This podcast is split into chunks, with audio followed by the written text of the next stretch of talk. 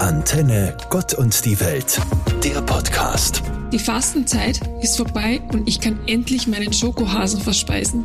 Ich stelle mir nur gerade die Frage, warum bringt eigentlich der Hase die Eier und nicht ein Huhn?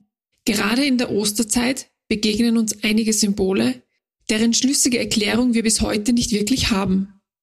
Über den Osterhasen wird erstmals im 17. Jahrhundert berichtet.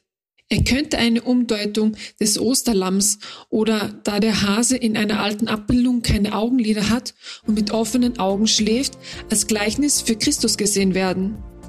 In heidnischen Kulturen ist der Hase aber auch als Frühlingssymbol bekannt. Ich glaube ja, es ist der Hase, weil dieser so schnell und flink ist, denn eine Henne könnte niemals so viele Eier von mir verstecken.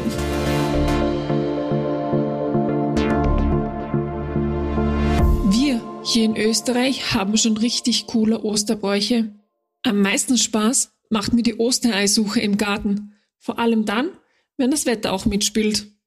Mich würde mal interessieren, was andere Länder so für Bräuche und Traditionen haben. In Australien zum Beispiel bringt das Bilby die Eier im eigenen Beutel und nicht der Hase. In Bulgarien habe ich gelesen, gibt es nach dem Gottesdienst eine Eierschlacht, aber mit rohen Eiern. Bleibt ein Ei unbeschädigt, dann wird der Besitzer dieses Eis im folgenden Jahr das erfolgreichste Familienmitglied. Dann gibt es noch die weltbekannte Osterparade in Amerika. Viele Touristen und Amerikaner gehen jedes Jahr auf die Fifth Avenue in New York City zu Ostern, um die Parade zu bestaunen. Denn dort geht es um die Kopfbedeckung. Je verrückter, desto besser.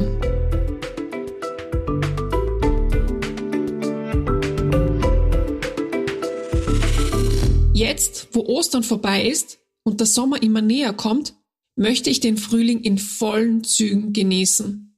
Ich liebe den Frühling, weil ich das Gefühl habe, dass sich die Menschen nicht mehr in Häusern und Wohnungen verkriechen, um vor der Kälte zu flüchten. Sie genießen die Natur, die beruhigenden Spaziergänge. Ich liebe den Frühling, weil man das Leben spürt. Man sieht Pflanzen aufblühen. Die Bäume bekommen Farbe und die ersten Insekten fliegen an meinem Ohr vorbei. Die dicke Winterjacke kommt zusammen mit den Stiefeln in den Keller. Ich liebe das Gefühl, wenn die Sonne auf der nackten Haut kribbelt. Ich liebe den Duft von frisch gemähtem Gras. Ich rieche Frühling. Frühling liegt in der Luft. Herrlich. Ivana Bagaric, Katholische Kirche Steiermark.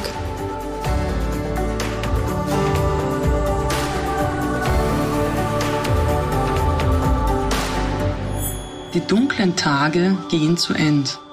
Alles blüht und duftet vehement. Die Sonnenstrahlen lachen uns freundlich an. Nächte werden kürzer, die Tage lang. Trotzdem gibt's Leid und Not in der Welt. Vieles dreht sich um Wohlstand und Geld. Auf was kommt's wirklich an in dieser Zeit? Was sind die Spuren, die hinterlässt die Menschheit? Krieg, Terror, Hunger und Gewalt? Was gibt unserem Leben Inhalt?